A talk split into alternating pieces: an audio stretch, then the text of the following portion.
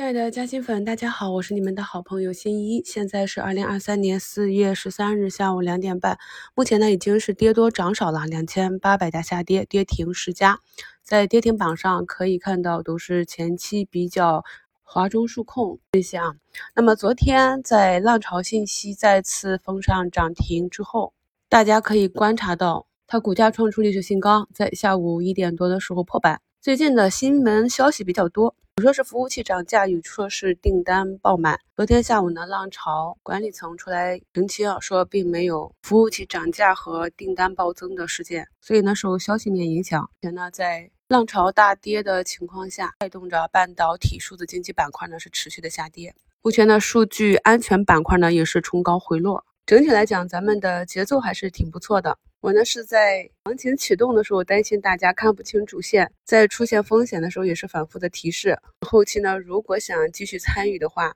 朋友们呢要多听一下我们四月二日的一周展望，那里呢把整个主线板块下跌的周期和个股板块指数调整的幅度都跟大家讲的非常详细了。后面就是谨防不要抄底啊，抄在半山腰。近几天在标题里都跟大家讲了，一方面呢是像一季度业绩预增的板块腾挪，另外一方面呢就是五一啊假期概念。目前可以看到西安旅游啊封上涨停，西安饮食呢是八个点，这也是旅游板块、餐饮板块的两个妖股。我们关注的像中信这种呢，慢慢的也都出坑了。中信、中青旅这些下午呢也是有不同程度的拉升。我们在过去的课程中讲过很多板块，分析过很多公司。要知道，公司的股价呢不可能一直涨，但也不能一直跌，所以呢，每只个股和板块它都有自己的节奏。比如说，我们仍然看好底部的某些啊，在这轮主线行情中没有大涨的半导体芯片行业。但是朋友们要理解，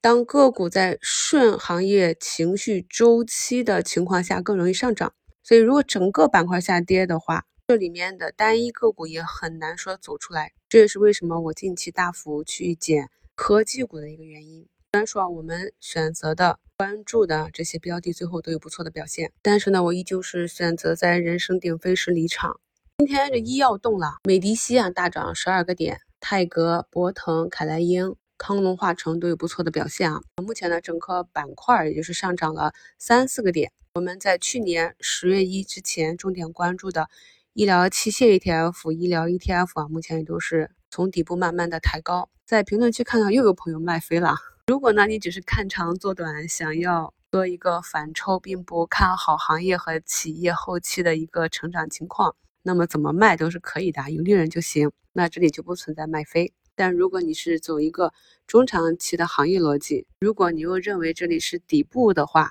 好好的想一下应该怎样的去布局和持仓。想一想数字经济里的科技股刚刚启动的时候，你手上是不是当时也有一些底部的筹码？后来是怎样去操作的？伴随着行情的进展，你是否是吃到了中间大部分的个股和板块上涨的涨幅？所以希望咱们的加薪粉啊都能够提高一点抗波动能力。昨天在股市加薪圈专享问答，有朋友提问，他对这几个月的操作进行了系统复盘，总结出自己最大的问题就是心态失衡和无法判断股票未来的行情目标价位，有时候盲目乐观。一是对没有确切利好前景或者短期进入下跌周期的个股下跌还补仓；二是个股上涨到一定的理想位置时，总怕卖飞，觉得后面还会涨，而转下跌的时候，经过上述教训呢，又会在后面的操作中。变得过于悲观，一些优质的只是短暂小幅下跌或者上涨还没有达到目标价位的，就积极的卖掉，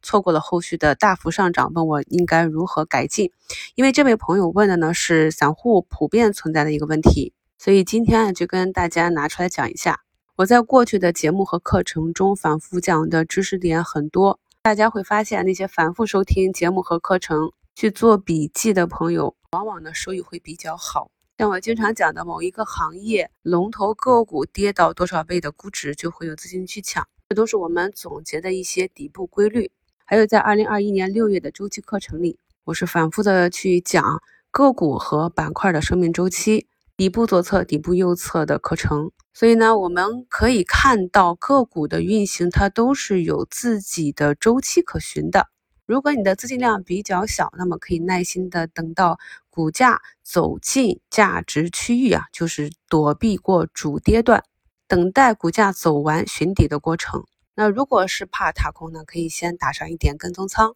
等到股价开始走筑底或者底部右侧，再开始按计划布局。既然呢是上涨到了理想的位置，就按计划减一部分仓位，这样才能够真正的实现下跌赚票，上涨赚钱。这里呢是属于左侧兑现，观察到股价转跌呢，就可以进行右侧兑现了。这里在二零二二年十二月二十三日的直播课程里也是非常详细的讲解了应该如何逐步的做出局。如果呢是中长期持股逻辑，那么尽量的按照个股的周线和月线技术去布局低吸或者持股出局，这样就能够提升我们的抗波动性。还有一点很重要，根据我们对个股的确定性和预期综合设计仓位，不要用超出预期的仓位去布局一只个股。这样呢，当股价发生波动的时候，我们的心态会更好。给大家举一个实际案例啊，今天异动的雷管民爆这个板块。图二呢，就是我在逆势布局的朋友们可以看到，它在今年的一月份呢是出现了一个向下跳空的缺口啊。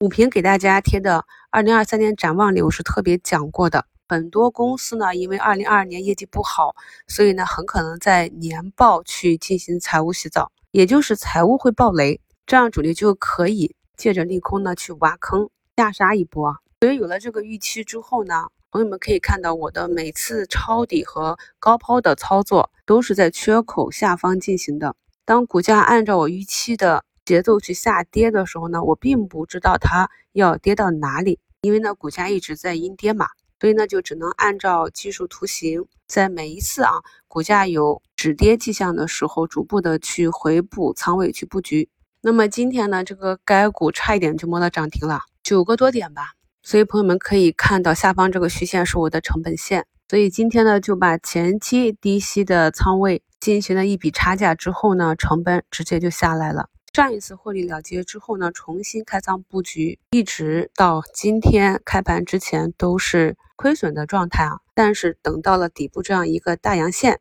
进行一笔减仓之后，成本直接就下来变成负盈了。这是左侧减仓的一个方法。为什么敢越跌越买？这是我们高胜率买点的第四类买点，也是难度比较大的，要跟踪行业企业的业绩情况。所以呢，大家在布局的时候一定要清楚的知道你看好这只个股的理由是什么。那么这个理由大概的会在什么时间内实现？像今年很多银报啊、电子雷管的业绩订单都还没有出炉，所以这一定是个比较漫长的过程。主力呢才会利用这种不确定性。搅动股价，造成大的波段波浪，这样呢才能够从中获利。新加入新米团的朋友，在听我们过去新米团视频直播的时候，可以打开看盘软件，看一看我们当初的一个预判。像我在二零二一年就讲的京东方的月线啊，当时有的朋友买在高位，我就讲了这只呢是按照月线去操作的，你们看一下是不是月线也是涨了小半年了。这是大资金呢相对来讲比较安全的一些套利的方法。图四呢是港股的这个药名，我在之前的早评里反复的讲了，如果能够在港股和美股找到相应的标的呢，那我们可以利用这个时间差，利用这个信息差，找到一个很好的对标。所以可以看到这个个股到现在两点半，依旧是走的非常的强势啊。所以对应到我们国内的这些刚刚从底部拔阳线的大医药，我也找不到技术上的分时高抛点。今天五评的讨论话题审核的时间比较久，收评这里呢还是想跟大家沟通一下，像今天上涨的板块里有没有你的持仓？朋友们分享一下，在这轮主线行情啊，慢慢的萌发单边上涨，长出高度的矩阵，以及市场上板块高低切换。在这个过程中，我都是啊提前跟大家把整个市场运行的方向梳理了。还记得前不久主线板块的吸血吗？